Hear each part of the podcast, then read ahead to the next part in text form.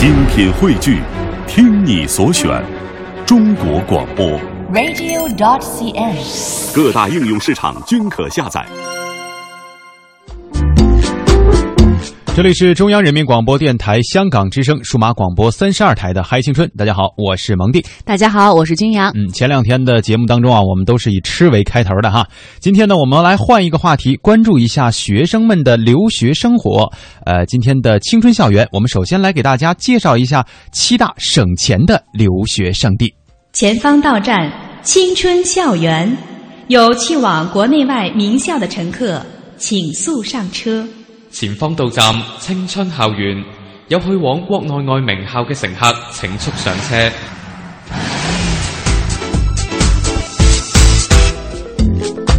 自从一九八五年开始，这个美国大学的学费一直是在持续的飙升。当然了，这两年还是有很多很多的家长愿意把学生朋友们送到美国去就读的哈。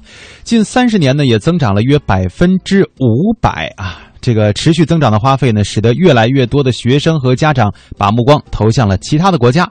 今天我们盘点的这些里面啊，就是不是说省钱嘛，对吧？也不光是说小国家啊，当然也有像法国、德国这样在内的提供英语授课的国家，希望能够给那些想一圆留学之梦但又苦于语言障碍的学子提供一个新的思路。那接下来我们就为大家来做盘点了。首先把目光投向德国，德国的高等教育呢，主要是由世界排名靠前的公立学校组成的。德国政府会给其他，呃，他们认为的优秀学府呢，提供一些专项的资金。大学九百个本科和研究生学位呢，是提供单独英语授课的，涵盖了工程学和社会科学等很多的学科。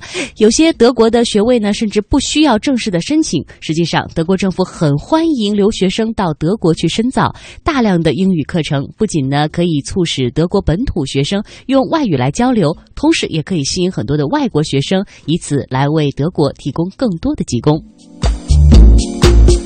第二个推荐的国家，相信有很多朋友还是很想去的，因为那里据说啊是全球最适合生活的城市之一啊、国家之一啊。芬兰这个北欧的国家呢是不需要缴纳学费的，同时呢，芬兰还提供了很多的英语大学课程。但是芬兰政府呢也友情提示那些有兴趣的外国学生，他们得自己出每天的生活费。换句话说，就是芬兰会为你的教育付钱，但是不是你的下午茶钱。接下来说到法国的话呢，可能很多朋友都动心了。这里呢有很多是用英语授课的，在法国至少有七十六个本科课程是英语授课的，但是其中很大一部分呢都是私立大学，所以价格比较昂贵。然而，更多大学的课程呢是为英语学生提供的。每三个法国的博士学位呢，就有一个是颁发给外国学生的。大多公立学校的课程只收大概两百美元的学费，其他的高等学府呢会根据学生家长的收入进行收费，但这项规定呢，只适用于欧盟国家的学生。但即使是其中最最昂贵的学费，多少呢？大概是每年一万四千美元，这个价格也远远低于美国本土的学费。继续来推荐第四个国家，呃，瑞典。这个斯堪的纳维亚国家呢，是世界上最富有的国家之一，并且以风景优美而著名。同时呢，它也提供了世界上性价比最高的大学文凭。大约三十五个大学的九百个以设课程就是英语授课的，但是其中只有博士这个学位是免学费的。大家如果想去瑞典深造，也需要注意了。接下来再把目光投向挪威。对于国际学生，挪威的大学是不收学费的，而且挪威的高等教育和美国很相似，他们都是小班教学，利于师生互动。呃，很多的挪威大学都是提供英语课程的。说到这里，你是不是有一些心动了呢？但是要提醒你的是，虽然你在挪威呢教育费可以省下来，但是它是世界上外国人生活成本最高的国家之一。另外呢，挪威国际合作教育中心提醒留学生。总的来说，挪威的冬天和其他国家很不一样。北部冬天极寒，西南部冬天大多时候与欧洲一样温和而潮湿。再来推荐一下斯洛文尼亚，哎，这个相对来说比较小众了，至少我身边是没有去斯洛文尼亚留学的。在斯诺文利呃芬文尼亚，不对，斯洛文尼亚太难说了这次大概有一百五十个课程是英语授课的。外国学生呢，只要交很少的注册费就可以入学。斯洛文尼亚与意大利和克罗地亚都是接壤的，也是欧洲最受欢迎的度假胜地之一。但是在泰晤士高等教育的排名当中啊，这是伦敦的一家周刊，却没有将斯洛文尼亚的大学列入其最近出版的世界大学排名当中。如果你特别的看重自己的学历的等级或者是知名度的话，也需要慎重考虑。再来看下一位排名的呢，是排在第七位的巴西。一些巴西的大学课程也是用英语来授课的，而且国立大学也只收很少的注册费。两所巴西大学圣保罗大学和坎皮纳斯州立大学被泰晤士高等教育列入了世界四百强大学。然而，对于想要获得学位的学生来说，巴西的大学更加适合那些想要体验不同文化的学生。同时，圣保罗大学的招生网站提醒学生，大多数 USP 活动是使用葡萄牙语的。嗯，所以在今天盘点完了七大留学之国家之后呢，也希望提醒大家一句：既然我们已经给出了这样多的因素，在考虑自己是哪去哪个国家去进行留学，或者是选择什么样的专业，是不是自己适合这个国家的时候呢，都一定要慎重，千万不要人云亦云，因为有这种凑热闹的心理而去选择留学之路。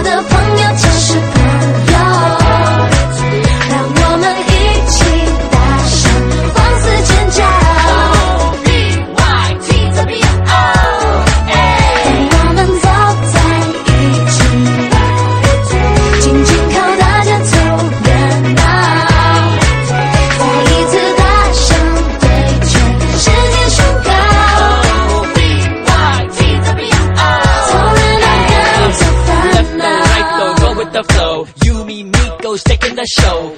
She's always making it glow. Party knows no rain or snow. Left or right or down with the flow. All your ladies y'all below. Night's still early, let's go slow. Paparazzi hits up. The woman's all tight, eating.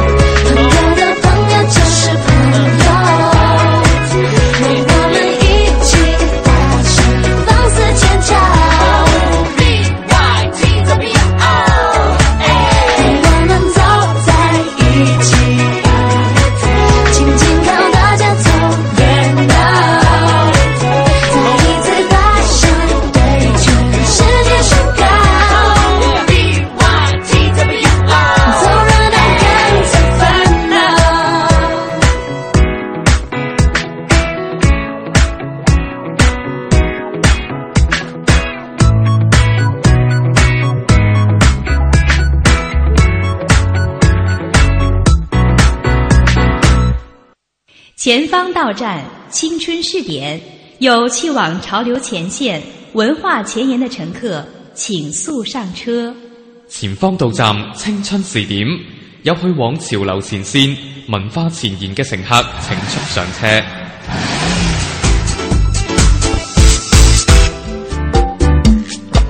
好，进入到今天的青春试点，我们要来继续本周的这样的一个活动，我们一起来关注一下，呃，应该被我们关注的这些八零后，他在他们身上发生的这些事情。古人说得好啊，身体发肤受之父母，不敢毁伤，孝之始也。但是呢，在江苏仪征却有这样一个所谓的不孝之人，他在一年之内两次捐献了造血干细胞，他这不但在江苏省尚属首次，在全国也是极其少见。他就是来自于江苏市呃江苏省仪征市的二零一三年度仪征好人，名字叫朱俊。他说：“骨髓捐献呢，能够救活一个人，挽救一个家庭，是挺值得的事情。”朴实的话语背后呢，凸显的是他甘于奉献、对人有爱的价值观，也正是当前全社会正在弘扬的社会主义核心价值观。那么接下来的时间，我们就跟随呃朱俊的声音，一起一起走进他的世界，来关注一下这位八零后。朱俊，仪征新集镇人，刚过三十岁，小伙子很阳光，平时就是个喜欢助人的热心人，多次献血。他在一次献血的过程中，加入了造血干细胞志愿者的队伍。当时怎么想的要捐骨髓呢？没想太多，因为反正因为当时我年轻的时候有一个朋友，他也是得精灵，然后这边就是联系找我嘛，找我，然后我们村里面他们干部就是通知，嗯，通知到我了之后，我在那边，然后也给我打电话也联系一下。接到电话的朱俊马上赶回老家，怕爱人担心，没有告诉他实情。就是出费成功了，他问你是不是愿意继续下继续做高分贝，那我肯定愿意啊。然后回来做的高分贝。朱俊的爸爸在外地一家澡堂当搓澡工，妈妈在当地服装厂打零工。朱俊还有一个五岁的女儿需要抚养。朱俊为了等待高分辨率配型，为了一系列的检查，为了随叫随到，他辞去了东北的工作。没有了收入，家中的生活捉襟见肘。救人比挣钱还重要吧，是吧？钱有的是机会挣，人命就是一条嘛。那当时是在东北，那个收入有多少？收入当时七千多块钱一个月。一个月。啊。嗯，那你在这个期间，就是不打工的这个期间，有过什么收入没有？打零工啊。朱俊在家有时帮人开车，边打零工边等待配型结果。因为要长时间在家，朱俊还是决定把捐献的事情告诉妈妈。朱俊是独子，为了怕妈妈一下接受不了，他就经常找机会引入捐献这个话题。在家看电视妈，你看，嗯，军医没事，你看人家，你看人家得病了多可怜啊！他说救人家一条命，他就在家说我，给我看。朱俊的用心良苦并没有得到效果，得知实情的妈妈吓坏了，就是不同意他去捐献。朱俊就逮住机会做妈妈的工作。啊，就跟我说，嗯，妈，你看人家电视，你看人家得白血病了，你看多可怜啊！你看，你看看救他一条命多好啊！他说，说我说反正我不同意。妈妈心疼儿子，不想让儿子去捐献，但知子莫如母。知道在这件事情上拗不过朱俊，就经常做点好吃的，希望他能壮壮的。他点大，他点挺大的。呃，父母刚开始对这呃捐献造血干细胞呢不是很了解，所以也会担心啊，人之常情嘛，担心孩子啊身体啊有有一些顾虑。呃，但是通过朱俊本人也在积极的和他父母进行一些沟通。啊，包括我们也会做呃做一些沟通，呃，向他讲解捐献造血干细胞的一些流程，呃，使他们逐逐渐的呢打消了这方面的顾虑。朱俊终于等来了最后的配型结果，符合捐献条件。接到信息的朱俊很高兴，在仪征红十字会工作人员的陪伴下，来到南京接受造血干细胞的采集。这两天的那个打了动员剂的那个反应呢？有一点，有一点能多忍受。都已经过来了，都已经我们了。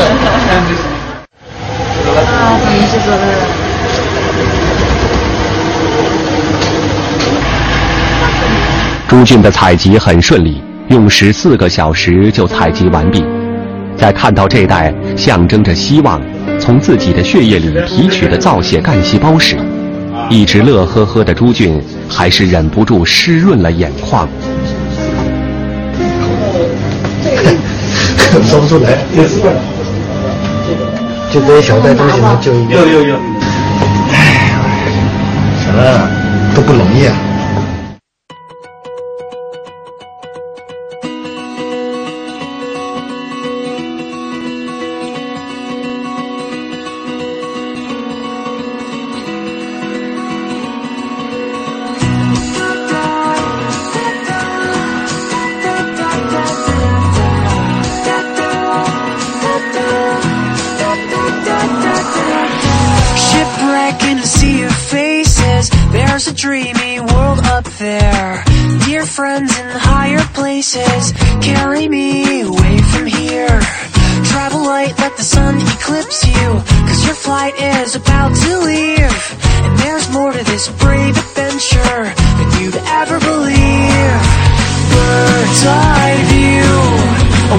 stop.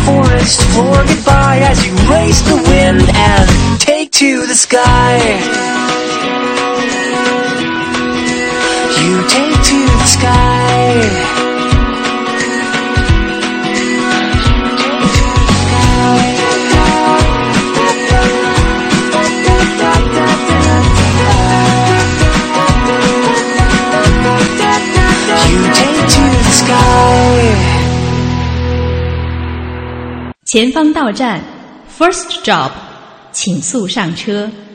前方到站 First Job，请速上车。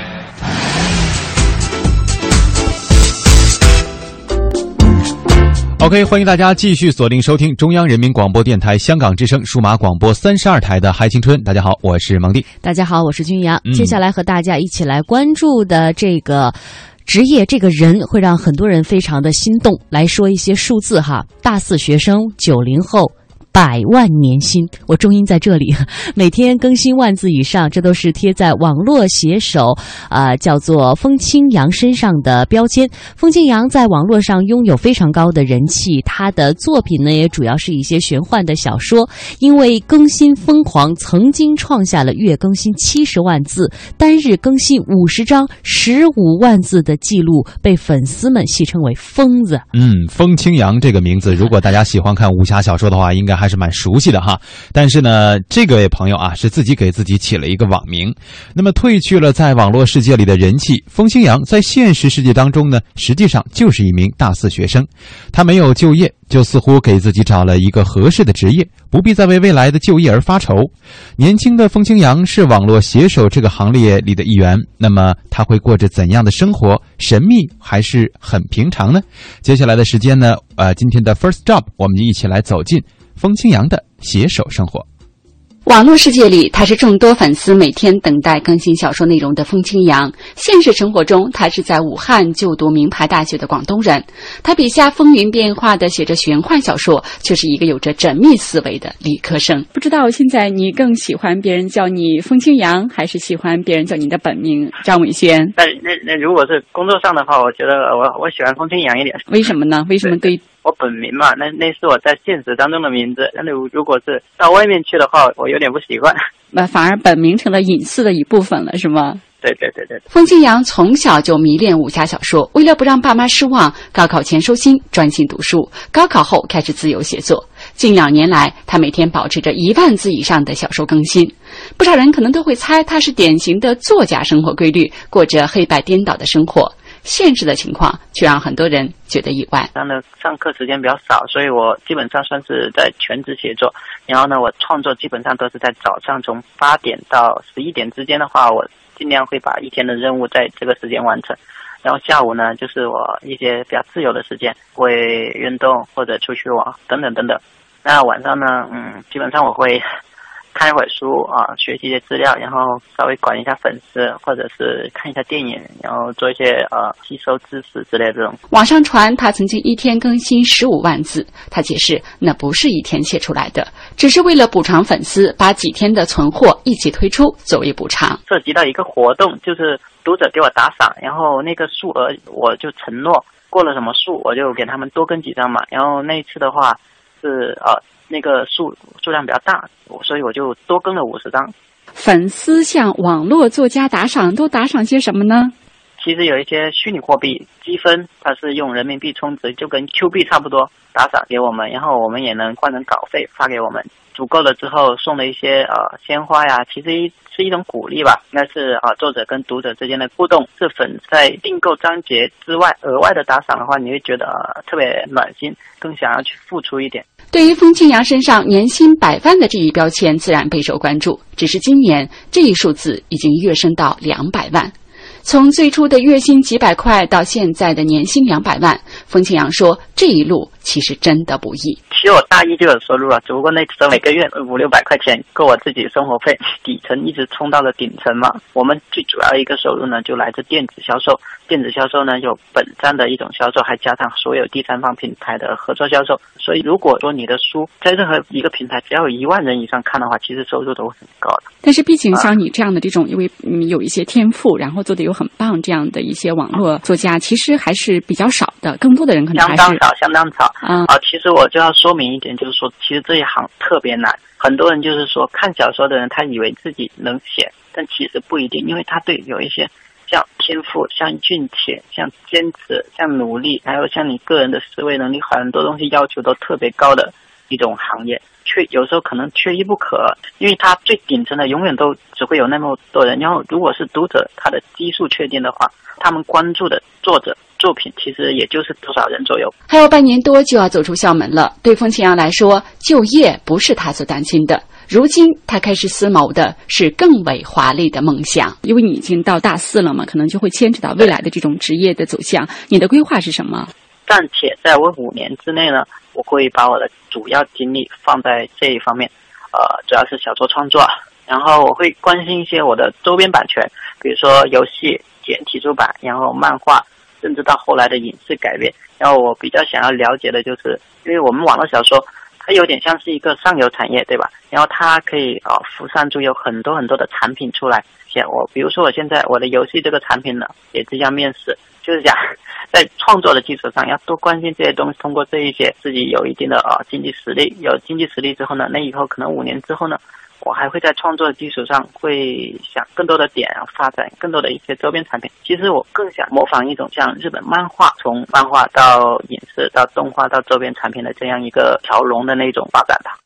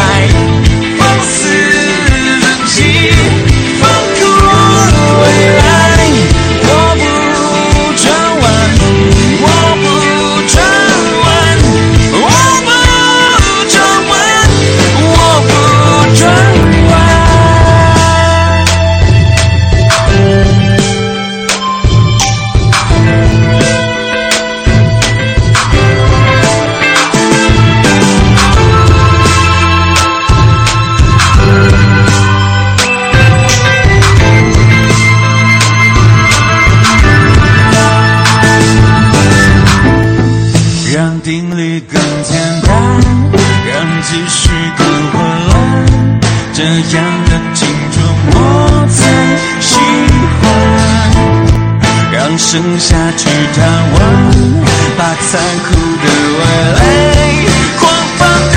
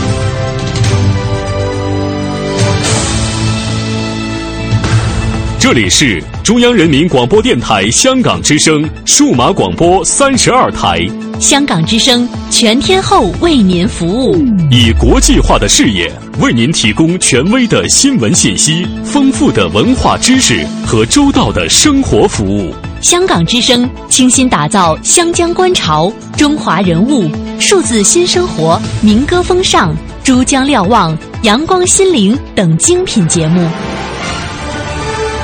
评说新闻中的道理，论述事实中的缘由。香港之声新闻节目，纵览全球资讯，平息焦点话题。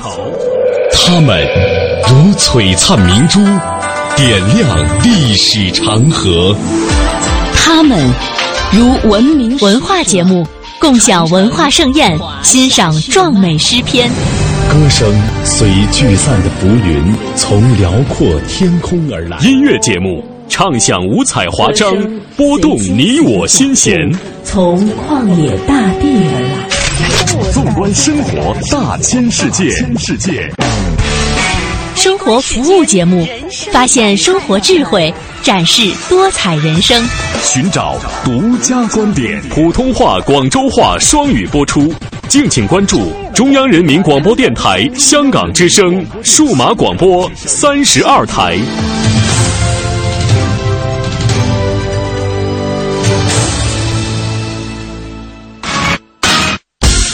嗨青春的听众朋友们，大家好！朋友们您好，大家好！关注嗨青春。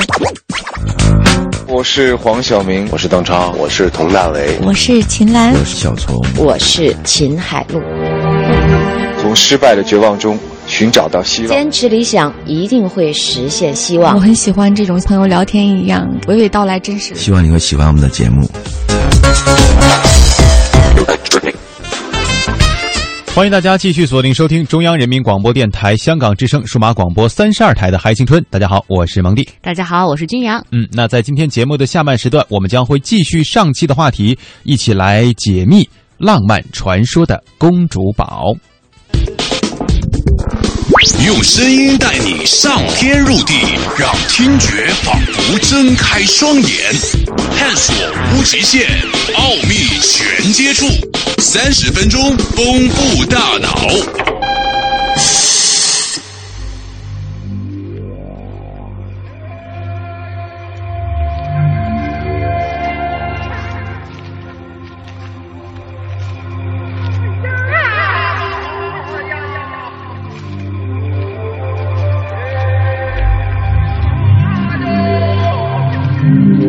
次远远的望见公主堡，是在二零零五年八月十五号，是在考察队去明铁盖的路上。车队在一处河流汇合的山口停下，对岸就是克孜库尔干，也就是公主堡所在的山岗。西来的喀拉奇库尔河和南来的红旗拉甫河在这里汇流，成为塔什库尔干河。克孜库尔干在喀拉奇库尔河和塔什库尔干河形成的犄角上，当地人说，公主堡就在克孜库尔干山岗上，高高俯视着三条河流形成的河谷。那么，它就是我们要寻找的传说中的公主堡吗？望着近在咫尺的公主堡，所有人都有骑马渡河、攀登的欲望。但是随行的战士却说，这条看似平缓的河流有两码深，而且是冰冷的高山冰川融水，要涉水渡过去是不可能的。人们只能寄希望于绕道塔什库尔干河的西岸去攀登克孜库尔干山岗。筹备第二天的行程颇费了些力气，因为当地很少有人攀登过公主堡，根本找不到向导。打听了一圈，才找到文化局的黄局长。大概因为是文化人，受到斯坦因的诱惑，在多年以前，他曾经登上过公主堡。可是他也说没有把握，因为沿途的道路已经荒废多年，不知道还能不能通车。即便到了山下，克孜库尔干山岗的海拔大约有四千米高，山势非常陡，山坡上布满了流沙和碎石，极易滑坡。当地人都轻易不敢攀登，但是不管怎样，神秘的公主堡在召唤着人们。大家决定，无论如何，到了山下再说。第二天，考察队伍出发了，在达布达尔乡渡过塔什库尔干河之后，果然不出所料，沙土路面开始变得支离破碎。从西侧萨雷库勒林雪山上流下来的冰川融水，将路面切割成一条一条的深沟。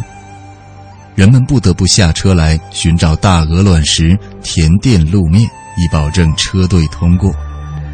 荒凉的路面上时常会有山上滑坡滚下来的巨石阻隔，车队气喘吁吁地蹒跚其中，彻底丧失了钢铁怪兽的意志。望着前面渐渐隐没在荒草和乱石之中的路面，你会想，这可是先人们带着马帮驼队星夜兼程的丝路古道，是当年法师骑着印度戒日王赠送的大象风餐露宿的玄奘之路。这种猜测很快得到证实。六辆车停下来之后，人们遇到了当地的几位塔吉克族老乡，他们很自豪地说：“你们走的是瓦罕古道，这可是一条上千年的古道。”他们祖祖辈辈都走这条路，只是到了这些年，中巴公路才开始改道，从塔什库尔干河的东岸通过。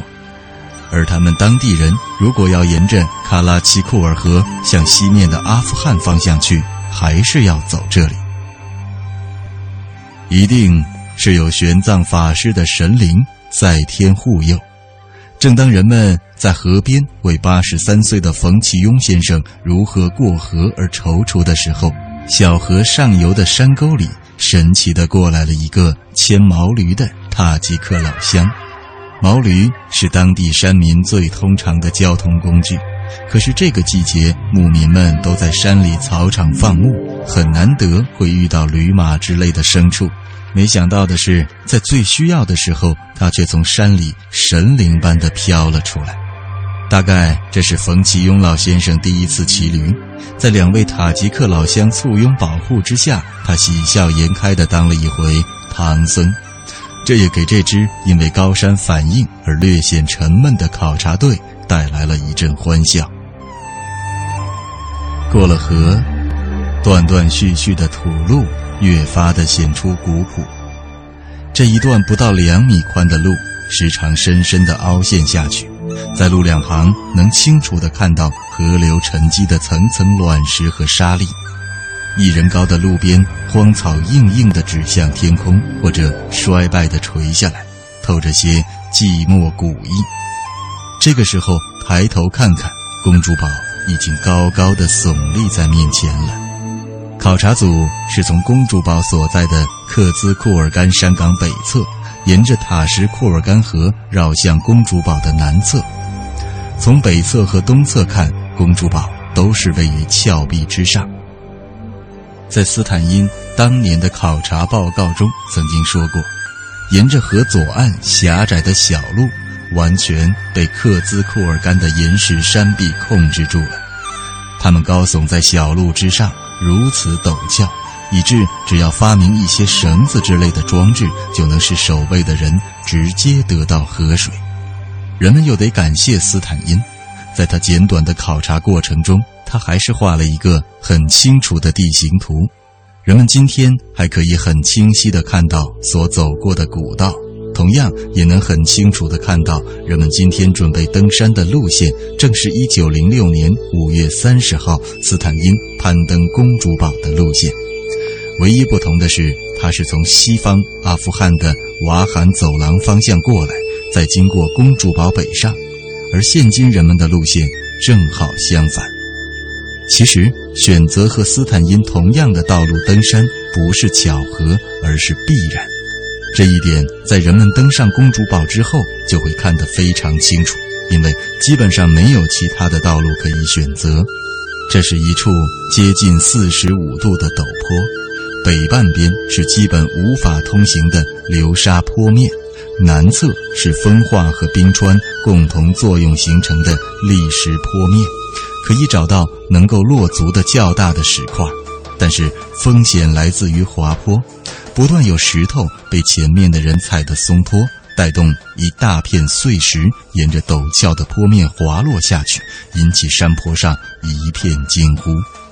当年陪同斯坦因攀登这里的年轻向导也同样没有登上过公主堡。斯坦因说，在当地人心目中有一种迷信，使他们害怕到这废墟中来。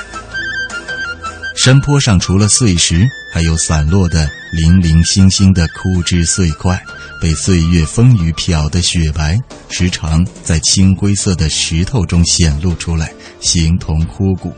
这在海拔近四千米的地方是很稀有的，因为在这里人们根本看不到树，它们只可能是某种人类存在的遗迹。斯坦因当年的记载很好的表达了人们此刻的心情。大量的看上去很古老的木头碎块散布在更高的斜坡上，使我们在抵达山顶之前就去猜测我曾经看见的位于我们之上的古城墙建筑。在这徒手都难以攀登的山岗之上，他们是怎样建筑的呢？